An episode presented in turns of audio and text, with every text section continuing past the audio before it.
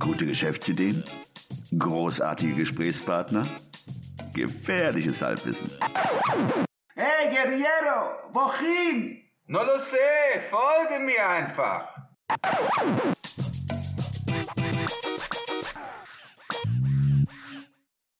Hallo und willkommen zu einer neuen Episode des 9 to 5 Podcast. Am Mikrofon wie immer der Ruben und mir gegenüber der Christian. Hallo zusammen.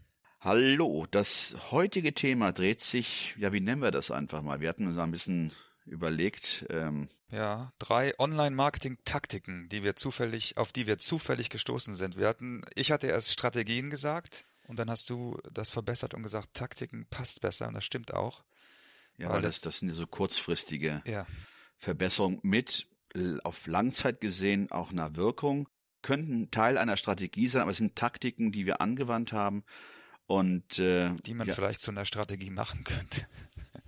wenn Jetzt, wenn man es weiß. Ja, ja. Also wir haben ja ausprobiert und dann haben, haben festgestellt, dass da was funktioniert. Sie könnten Teil einer Strategie sein, die du sowieso befolgen solltest, wenn du eine Webseite oder ein Startup oder ein Side-Hustle angehst. Und ja, Taktiken, die du anwendest, um zu diesem Ziel zu gelangen. Also die erste Taktik, die knüpft an an unserer Episode Networking ohne Visitenkarte mit der Nadine vom Creative Morning Cologne.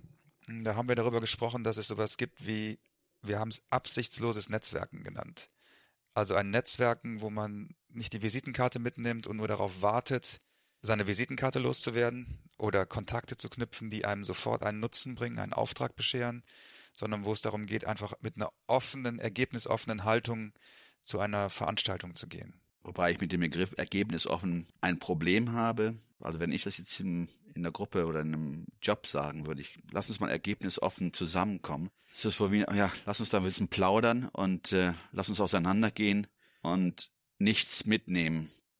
Aber hier in, Aber dem, in, dem, in, Falle in dem Fall ist das eine es. Haltung, die, die glaube ich gut ist und nützlich ist. Und jetzt ist die Idee, dass man diese Mentalität auf das digitale Netzwerken überträgt. Jetzt haben wir den Bogen gespannt zu dem, zu dem, zu der ersten Taktik, die im engen Sinne eine SEO-Taktik ist. Es geht nämlich um Off-Page-Optimierung und Backlinks. Da haben wir in vergangenen Episoden auch schon drüber gesprochen. Also jeder, der sich mit Webseiten beschäftigt, wird, glaube ich, wissen, was ein Backlink ist. Ich erkläre es nochmal ganz kurz. Also wenn der Ruben zum Beispiel auf seiner Webseite atobe.de einen Text schreibt und in diesem Text kommt das Wort 9 to 5 Podcast vor, und dieses Wort verlinkt er auf die 9 to 5 Webseite, dann haben wir auf unserer 9 to 5 Seite einen Backlink erhalten. Und diese Backlinks sind gut für ein besseres Ranking, so ist die, der Ansatz, die Philosophie, und je mehr, desto besser. Das ist der Ansatz, zumindest äh, das ist das, was man sehr oft auch gehört hat.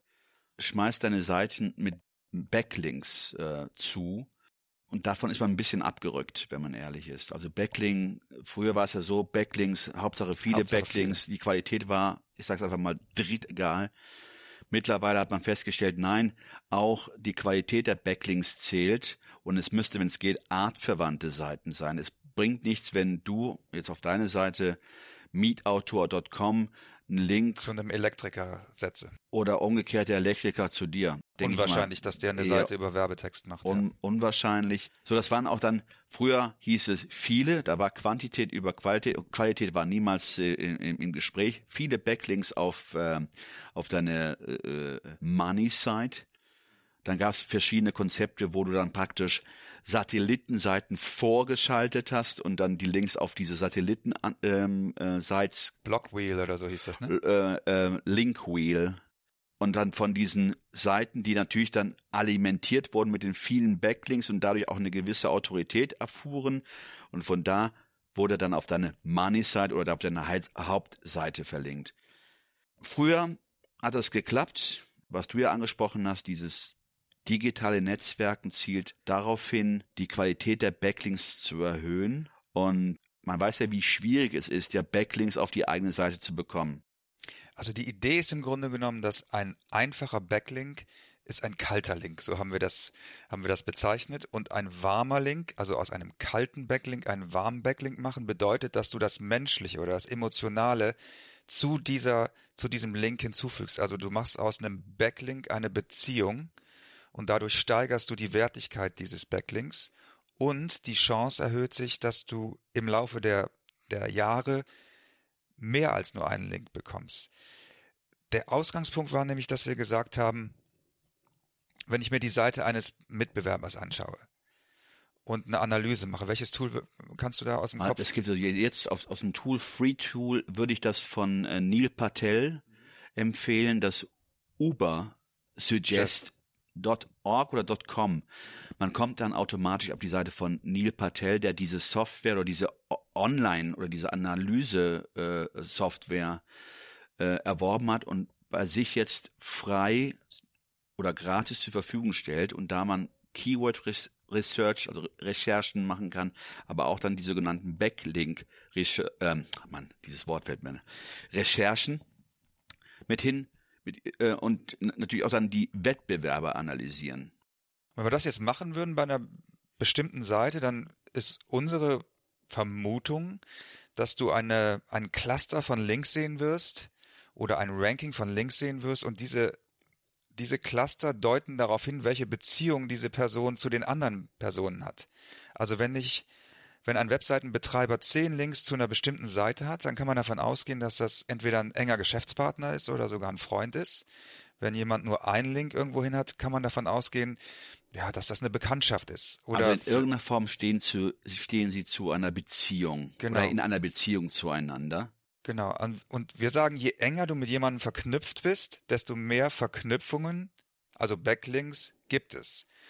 Und die Konsequenz aus dieser, aus diesem Denken wäre, dass du nicht sagst, ich sammle hunderte von Bekannten, sondern ich sammle lieber oder ich baue lieber Beziehungen auf und baue Freundschaften auf zu zehn Leuten oder zu 20 Leuten. Es können durchaus daraus auch 100 Bekanntschaften genau. werden.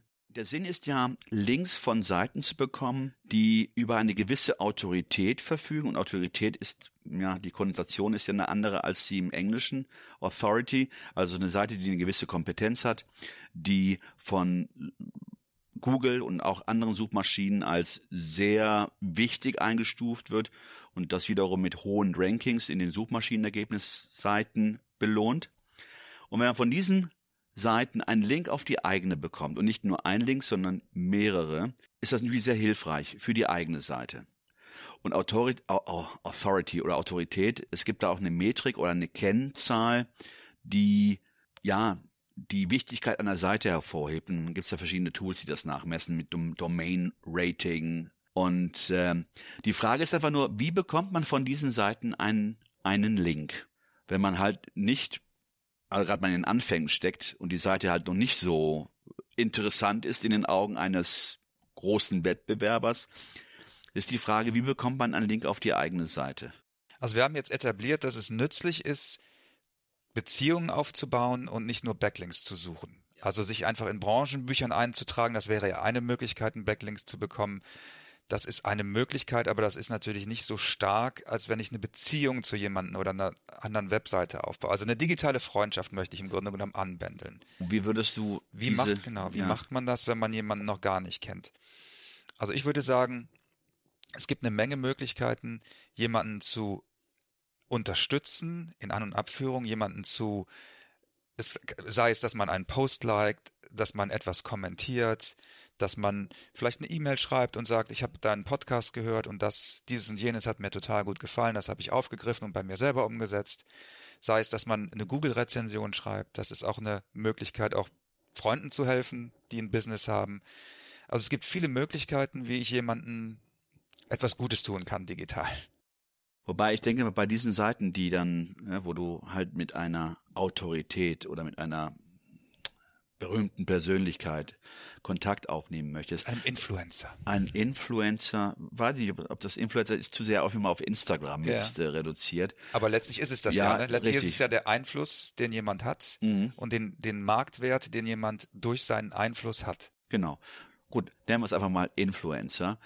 Du musst ihm natürlich irgendwas anbieten. Äh, ein Like, von dem bekommt er Hunderte.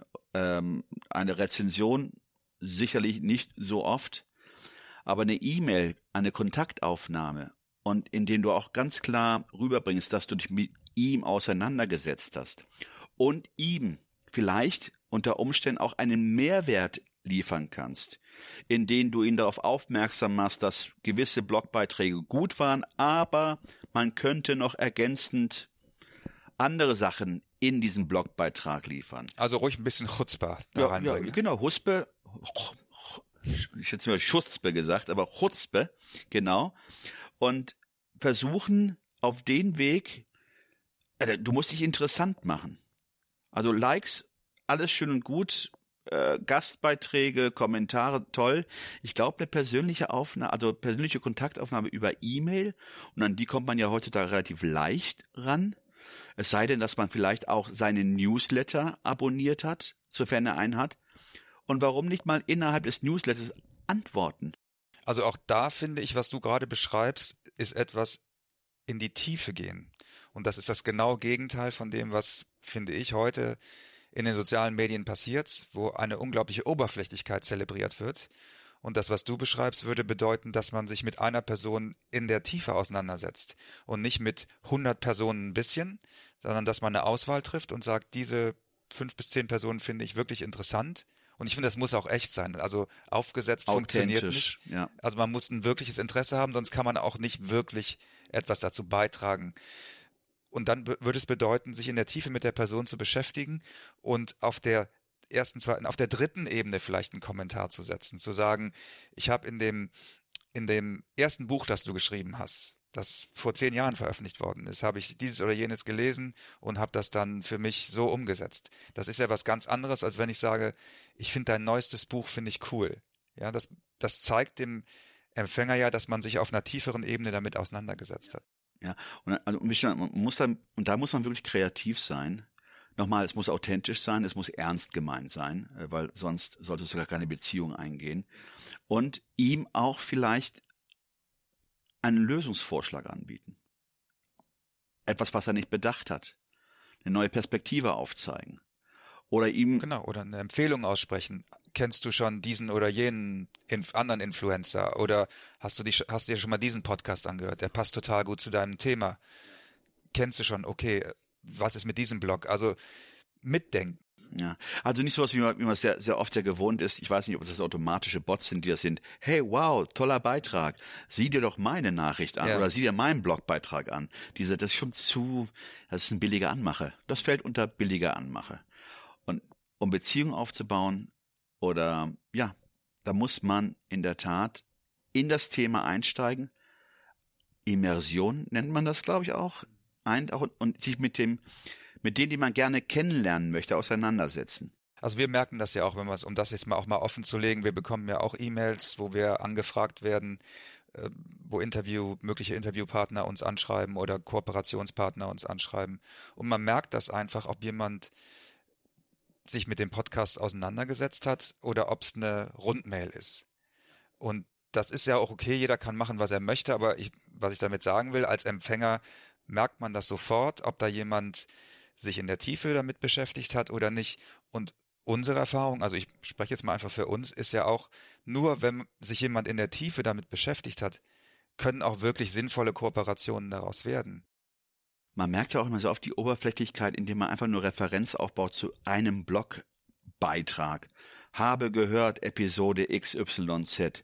Hat mir gefallen. Da müsste man natürlich als G, was hat dir denn gefallen? Oder was, ich meine, es muss ja nicht immer nur ähm, ähm, gut sein. Ich meine, Kritik ist ja auch gut wie schlecht. Man könnte auch sagen, das hat mir nicht gefallen. Das würde bei mir ähm, eher auf, auf offene Ohren stoßen, als wenn jemand einfach nur platt sagt, habe mir Episode oder habe mir den Podcast angehört, super, gefällt mir, lass uns in irgendeiner Form was zusammen machen. Da frage ich mich, where is the beef? Äh, Worin soll man zusammen? Oder was hat dir da gefallen? Dann lieber jemanden haben, der sagt mal, ey, ähm, lieber jemand, der, wie soll ich sagen, ähm, Meinungsfreude lebt und dir auch offen sagt, was ihm nicht gefallen hat. Oder wenn ihm was gefallen hat, zumindest zu sagen, okay, das und das und das hat mir gefallen in der Episode, da gehe ich nicht ganz konform mit euch, dann merkt man wenigstens, da hat sich jemand in der Tat mit dem Content oder mit dem Podcast auseinandergesetzt. Ne? Und das ist ja das, was vielerorts dann auch falsch gemacht wird. Da haben wir die Verknüpfung auch vom Offline-Networking und Online-Networking, die unterscheiden sich nämlich da gar nicht so sehr. In beiden Fällen ist es wichtig, jemanden zu hören, auf jemanden einzugehen, Informationen zu sammeln und tatsächlich sich auf irgendwas zu beziehen, das nicht komplett austauschbar ist. Weil sonst wird man selber auch austauschbar und uninteressant letztlich. Das haben wir zum Beispiel ja auch in der Episode, in dem Interview mit Nadine erfahren, die diese Erfahrung bei einem Netzwerktreffen oder Networking Event in Hongkong kennenlernen durfte, dass man, wenn man nicht in eine gewisse Schablone passte, man rechts oder links liegen gelassen ja. wurde.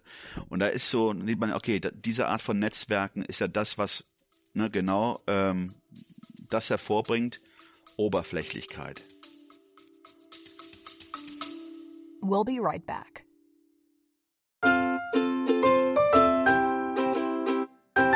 Es ist Zeit für Werbung in eigener Sache. Aber keine Sorge, wir machen es kurz und schmerzlos. Wir, also Christian Schmid und Ruben Albert Barrera, die Leute hinter dem 9-to-5 Podcast, wir haben ein Buch namens Feierabendboss geschrieben. In diesem Buch zeigen wir, dass es möglich ist, deine eigenen Wege zur finanziellen Unabhängigkeit zu gehen, ohne komplizierte Finanzbegriffe oder trockene Ratschläge. Versprochen. 33 realistische Ideen für Nebenjobs sind darin enthalten, die du starten kannst, ohne deine Ersparnisse zu plündern. Es geht darum, dir mehr Optionen zu bieten, weniger abhängig von deinem 9-to-5-Job zu sein. Denk darüber nach, es deinem Chef bei der nächsten Kaffeepause zu erzählen. Hey Chef, ich werde mein eigener Chef. Feierabendboss ist ab sofort erhältlich. Überall, wo es gute Bücher gibt. Also schnapp es dir und lass uns zusammen auf die Reise gehen. Zu der Freiheit, die du verdienst.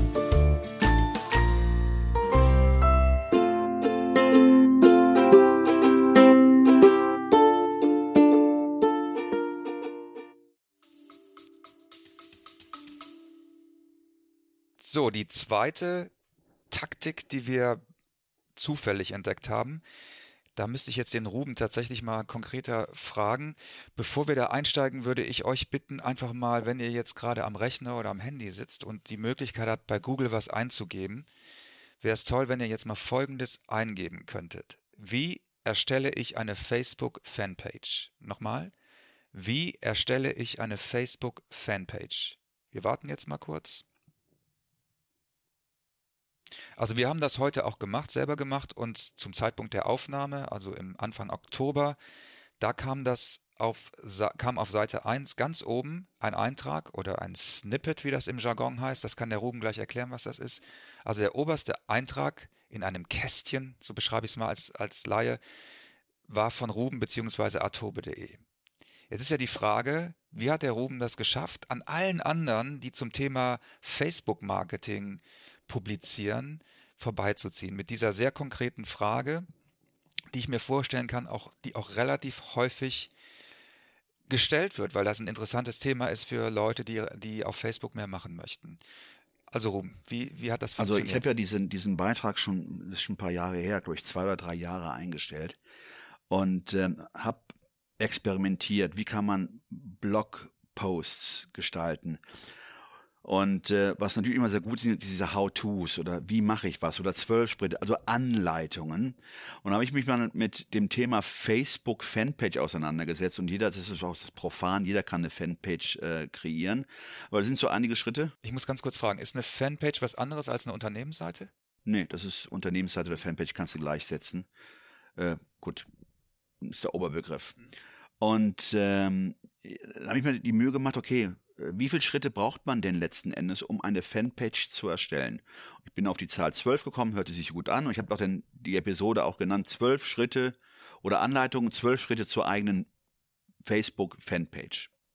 Und es ist in der Tat so, das ist ja dann, ich habe es eingestellt, habe dann diese zwölf äh, Punkte, Headlines, Unterheadlines und ähm, äh, Bilder dazu, die dann auch entsprechend äh, betitelt waren mit den Keywords Fanpage erstellen, die URL Fanpage erstellen, also immer dieses Keyword äh, Facebook Fanpage erstellen. Das war so das, das Keyword, was ich dann ähm, opt oder nachdem ich die Seite dann äh, optimiert habe. Und ich merkte dann mit der Zeit, dass immer mehr Anfragen oder zumindest die Seite immer aufgerufen worden ist. Und habe das einfach mal beobachtet. Deswegen ist es auch wichtig, in irgendeiner Form ein Analysetool zu haben, um zu sehen, was denn auf der eigenen Webseite eigentlich passiert. Weil sonst ist es dann wie äh, auf hoher See ohne Kompass. Man sollte schon wissen, welche Seiten besonders aufgesucht werden und dann zu sehen, okay, da kann ich noch optimieren oder ich beobachte die Seiten, was kann ich besser machen. Hast du die Seite nachoptimiert? Hast du noch Das ist ein ständiger Prozess und das ist das, was ich gerne mitgeben möchte als Taktik. Es reicht nicht aus, einfach einen Blogbeitrag einzustellen, sondern man sollte zusehen, dass man den, den, den, den Eintrag, weil jeder konzentriert sich immer nur auf neue Inhalte.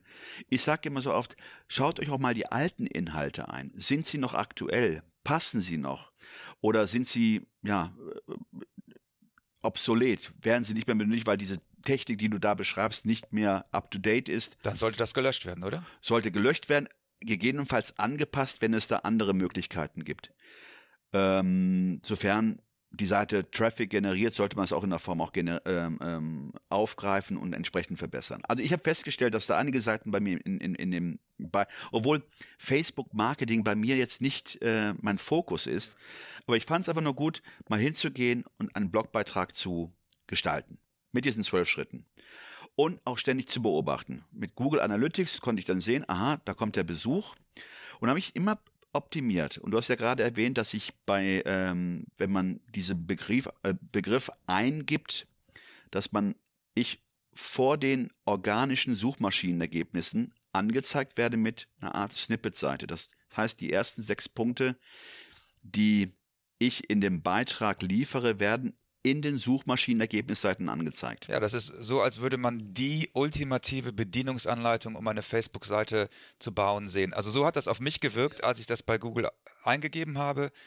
Ich habe gar nicht zuerst gar nicht gesehen, dass das dein Link war und ich habe gedacht, das ist jetzt eine offizielle Google-Seite oder Facebook-Seite, die mir erklärt, wie ich das schrittig, schrittweise mache. Und ich habe jetzt wirklich nicht äh, was Neues. Es ist ja keine Raketenwissenschaft, die ich da in der Form ähm, ähm, auf dem, oder keine Raketenwissenschaft, die ich jetzt von mir gegeben habe. Ich habe einfach nur erklärt, welche Schritte vonnöten sind, um eine Fanpage-Seite zu erschaffen.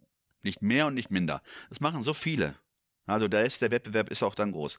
So, und dann, man liest ja auch, was kann man machen, welche Taktik kann man nutzen, um, um, um eine Seite zu optimieren.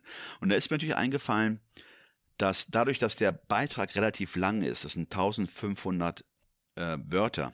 Da unterscheidest du dich wahrscheinlich schon von vielen anderen Beiträgen, ist meine Vermutung. Ja, ich meine, ich, ist ja einfach auch ein Zeitaufwand. Ne? Es ist Zeitaufwand, aber es, es rechnet sich, weil damit zeigst du auch der Suchmaschinen oder der Suchmaschine, aha, hier ist vielleicht wertvoller Inhalt, den ich beobachten muss. Wie sind da die Absprungraten? Wie sind da die Leute? Wie, wie, wie ne? Und dann wirst du es entsprechend belohnt.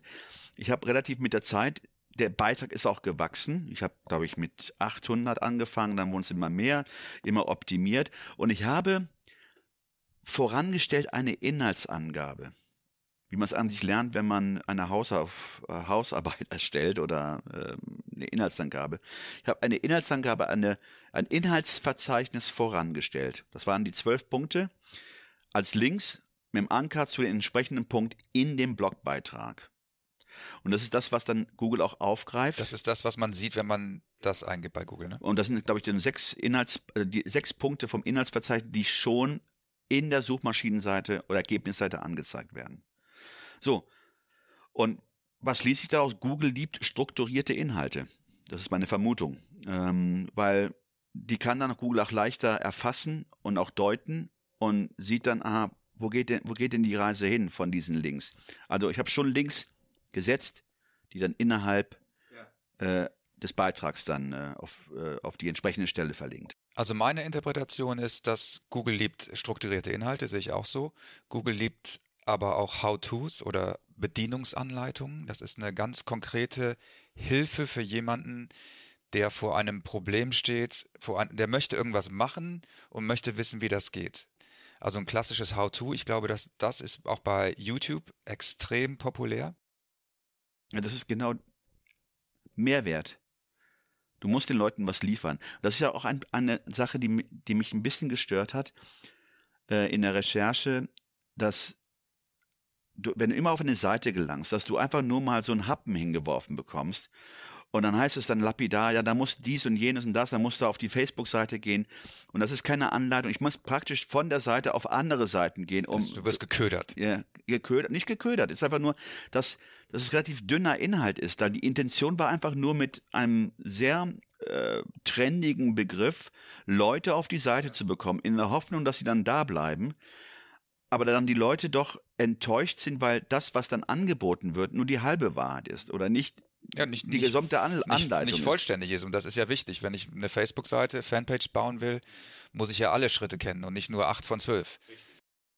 Und da wollte ich einfach eine, eine, eine Anleitung liefern, wo Leute auf einen Blick, so ein One-Stop-Business, wo die Leute auf einen Blick eine Anleitung erhalten und vor allen Dingen auch so Tipps, worauf man achten muss oder so Kniffe, kleinere Tricks und nicht nur einfach äh, abgeschrieben.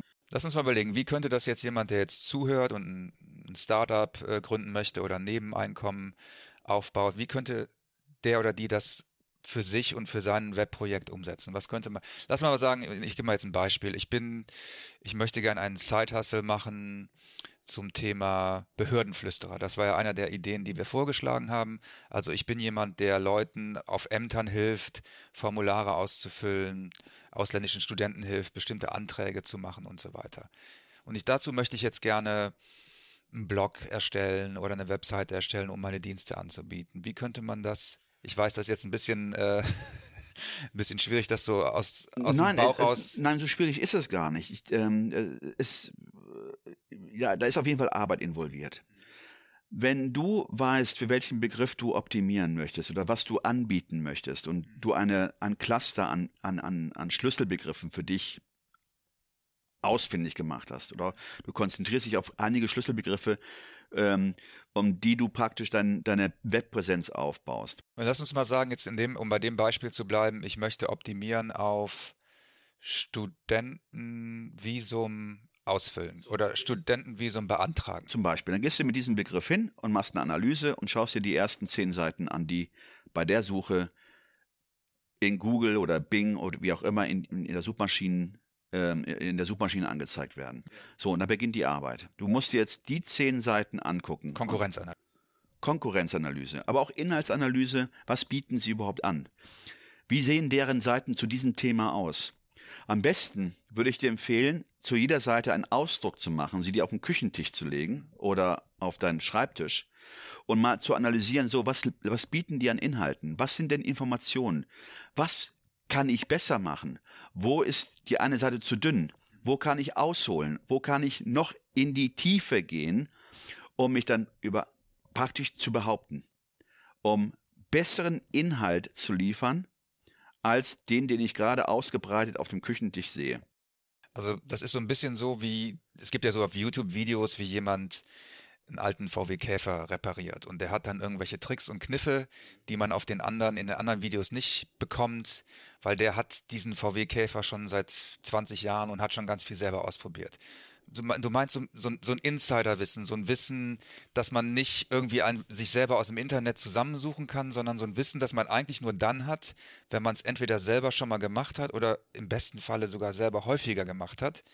Also in dem Falle, wenn das jetzt das Visum beantragen wäre, vielleicht so Kniffe wie, zu welchen Uhrzeiten hast du die besten Chancen, auf gut gelaunte Mitarbeiter zu treffen? All das äh, spielt dann rein. Es ist halt so, du musst dich einfach nur mit dem Inhalt und den Kniffen einfach abheben und du musst einfach, ich sag's mal ganz profan, besser sein als deine zehn Mitbewerber. Also, deine potenziellen Mitbewerber, weil du musst ja mal so weit kommen. Das heißt dann, dass du dich mit den Schlüsselbegriff und den Inhalten auseinandersetzt und dann für dich überlegst, wie kann ich besser? Was kann ich besser machen? Wo liegt der Mehrwert? Worin unterscheide ich mich mit meinem Inhalt von den anderen äh, Anbietern? Und das wäre der erste Schritt, meines Erachtens. Also auch da bei der zweiten Taktik, die wir heute jetzt euch vorstellen, geht es wieder mehr in die Tiefe. Es geht nicht darum, möglichst viele Posts zu machen, möglichst viele Blogbeiträge zu erstellen, sondern es geht in dem Fall jetzt darum, vielleicht sogar mal ein paar Wochen in die Recherche und Erstellung eines einzigen Blogposts zu stecken, der aber dann so außergewöhnlich ist und so informativ ist, dass er wie jetzt in dem Beispiel tatsächlich bei Google auf Seite 1 erscheint und auch schon länger da, glaube ich. Und das ist das ne? genau, was ich noch ergänzen wollte. Es zahlt sich aus. Diese Mühe zahlt sich aus, weil so eine Seite, wenn sie auch immer ständig beobachtet wird, optimiert, immer auf Stand gehalten wird, immer aktualisiert wird, kann für eine sehr lange Zeit, für eine sehr lange Zeit, ich rede gerade hier von, von mittlerweile zwei bis drei Jahren, ähm, die die Seite entsprechend hoch rankt. Das heißt, äh, das ist eine Mühe, die sich ähm, langfristig gesehen auszahlt, aber nochmal, ohne Arbeit, die du da reinstecken solltest, kriegst du sowas nicht hin. Und dann kann man auch überlegen, in welchen Formaten man das liefert. Man könnte rein theoretisch nicht nur das Geschriebene, auch Videos machen zu den Bilder. Und dann ist natürlich die Frage, wo du es überall publizierst. Du kannst ja einmal einen Inhalt ja in, in, in, in sehr vielen anderen, äh, in andere Medien packen. Video, äh, Podcast, Radio, äh, Radio, ja, ja gut, aber ähm, Bilder, Dokumente, die man einstellen kann auf diesen Dokumenten-Sharing-Sites. Also es gibt sehr viele Möglichkeiten. Aber es setzt voraus, dass du mit deinem Inhalt nach getaner Arbeit auch einen Mehrwert lieferst. Ja, und äh, eine Sache noch so nebenher, ähm, einige Begriffe haben einen, eine Click-Through-Rate von annähernd 20 Prozent, was schon sehr hoch ist. Jetzt kommen wir zu einer dritten Taktik, einer zufällig entdeckten Taktik, nämlich durch Christian. Ähm, es geht dabei um das Thema Glossar. Und der Christian erzählt mal, wie er dann ähm, auf dieses Thema gekommen ist. Mich würde interessieren, was er unter Glossar versteht. Ja, also ich würde sagen, Glossar ist ein, ein Lexikon für einen Fachbereich, also so eine Mini-Wikipedia. Also wir könnten zum Beispiel ein Glossar über Online-Marketing veröffentlichen. Da würden wir dann Begriffe erklären wie Off-Page-Optimierung, haben wir eben drüber gesprochen, oder SEO, was ist das eigentlich? Also wo so grundlegende Begriffe erklärt werden mit zwei, drei, vier, fünf Sätzen. Und das habe ich entdeckt, da habe ich für ein Webprojekt recherchiert und da soll ich eine Webseite gestalten, betexten für einen Kieferorthopäden. Und in den Texten, die mir gegeben wurden, kamen ganz viele Fachbegriffe vor, die ich nicht kannte.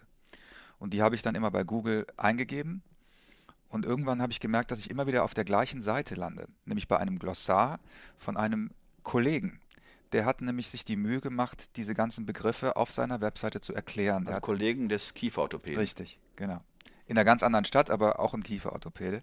Und dann habe ich gedacht, das ist clever, dass jemand diese Begriffe erklärt. Das hilft einerseits seinen Patienten, die vielleicht sich fragen, was ist das eigentlich, was ich da angeboten bekomme oder was gemacht werden soll. Da kann man nochmal nachschlagen sozusagen. Also es er erhöht sozusagen die Vertrauenswürdigkeit des, des äh, Arztes. Und zum anderen ist es natürlich auch aus SEO-Sicht clever, weil das natürlich Leute auf die Seite bringt. Ich bin bestimmt zehnmal auf diese Seite gekommen und habe mich dann irgendwann auch mal da umgeguckt. Gut, jetzt in dem Fall ist es jetzt nicht so attraktiv für, für den Kollegen, weil ich einfach nur recherchiert habe. Aber es kann ja auch sein, dass Leute von ihrem Arzt irgendeinen Begriff aufgeschrieben bekommen und dann recherchieren sie es bei Google und kommen dann eben auf diese Seite. Und da habe ich gedacht, ein Glossar ist eigentlich ein guter Weg, gerade für Leute, die sagen, ja, ich habe jetzt eine Webseite, vor ein paar Jahren mir aufgebaut. Ich habe eigentlich alles gesagt, was ich zu sagen habe.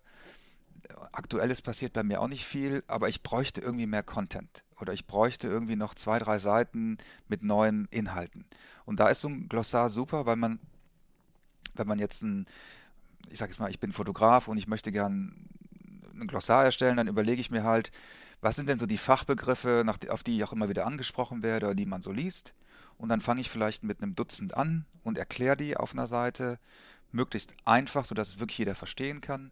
Vielleicht auch ein bisschen mit Humor. Ich kann dann auf diesem Glossar natürlich auch immer wieder auf meine anderen Inhalte verlinken.